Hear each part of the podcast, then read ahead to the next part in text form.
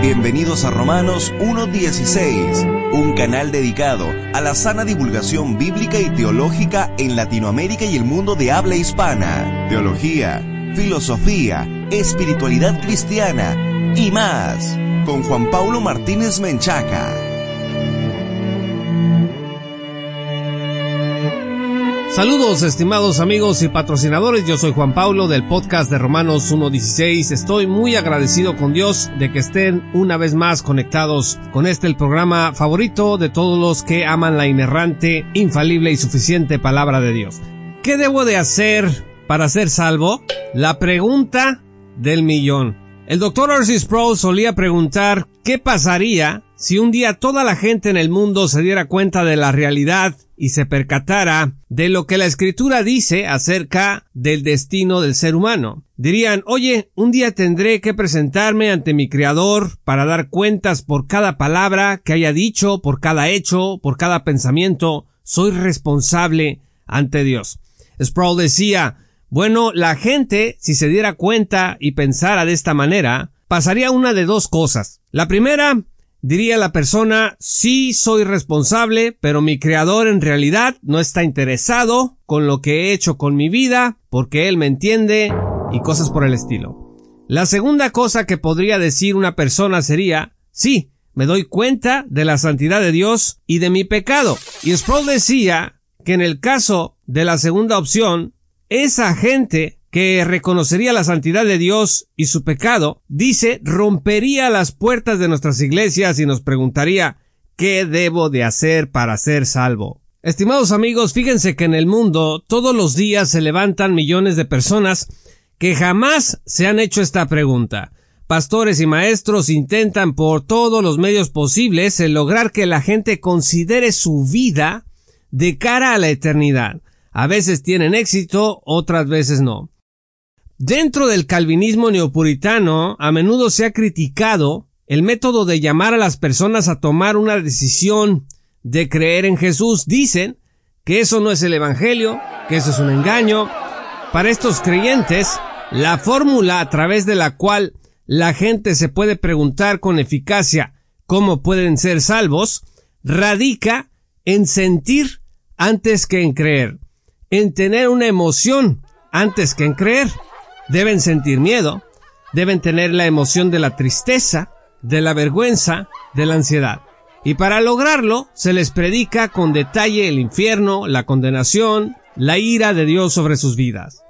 Así que primero deben sentirse mal y luego pasar a sentirse bien cuando son salvados. Estos predicadores entienden arrepentimiento como sinónimo de penitencia. Pero hay otros creyentes que para estimular la pregunta ¿cómo puedo ser salvo? se enfocan en el creer antes que en el sentir, en el creer antes que en las emociones. Ellos saben que sentirse mal, sentirse triste, avergonzado, ansioso, con temor, puede ser pasajero, que hoy puede llorar la gente pensando en el infierno, para levantarse mañana aliviados de que todo sigue igual.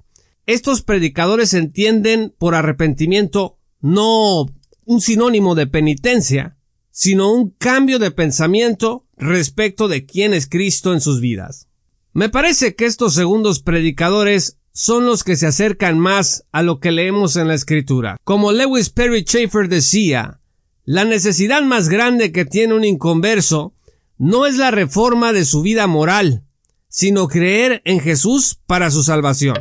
Schaeffer entendía que la fe y el arrepentimiento van de la mano y que arrepentimiento no significa esencialmente renuncia ni reforma moral, sino aceptar quién dice la Biblia que es Jesús y lo que dice la Biblia que Él hizo en la cruz por nosotros. Fíjense lo que dice 1 Corintios 15 versículos 1 al 7. Ahora les hago saber, hermanos, el Evangelio que les prediqué, el cual también ustedes recibieron, en el cual también están firmes, por el cual también son salvos, si retienen la palabra que les prediqué, a no ser que hayan creído en vano, porque yo les entregué en primer lugar lo mismo que recibí. Y pongan atención, porque el apóstol Pablo va a hablar aquí de lo que es el Evangelio.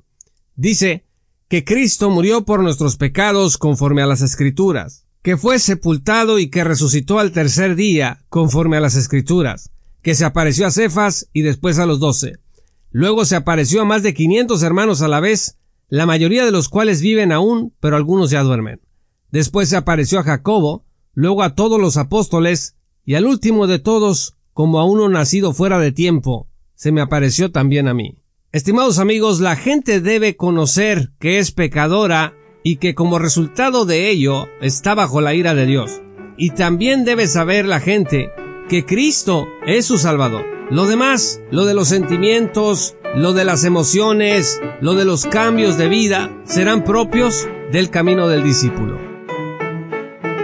Muchas gracias estimados amigos y patrocinadores por escuchar este programa. Si aún no eres patrocinador, te invito a que te unas en www.patreon.com diagonal J. Paulo Martínez para que accedas a recursos exclusivos a una serie que acabamos de iniciar este año de videos totalmente exclusivos para patrocinadores. Hemos ya subido cinco videos de esta naturaleza, además de otros recursos, pero sobre todo la oportunidad de apoyar la sana divulgación bíblica y teológica en el mundo de habla hispana. Síguenos en nuestras redes sociales a través de nuestro Twitter arroba jpmartinez-r116 en nuestra página pública de Facebook, el podcast de Romanos 1.16. Estamos en Instagram como J. Paulo Martínez 1. Tenemos una cuenta en TikTok como guion bajo JP bajo R116. Y también recuerda conectarte todos los miércoles entre las 6 y las 8 de la tarde hora del Pacífico en un programa especial en vivo titulado La verdad castigadora con JP Martínez. Muchas gracias, yo soy Juan Paulo y que el Señor los bendiga hasta que volvamos a encontrarnos. Esto fue Romanos 1.16 con Juan Paulo Martínez Menchaca. Únete como patrocinador y apoya la sana divulgación bíblica y teológica en América Latina. Búsquenos y síguenos en nuestro sitio web oficial, redes sociales y otras.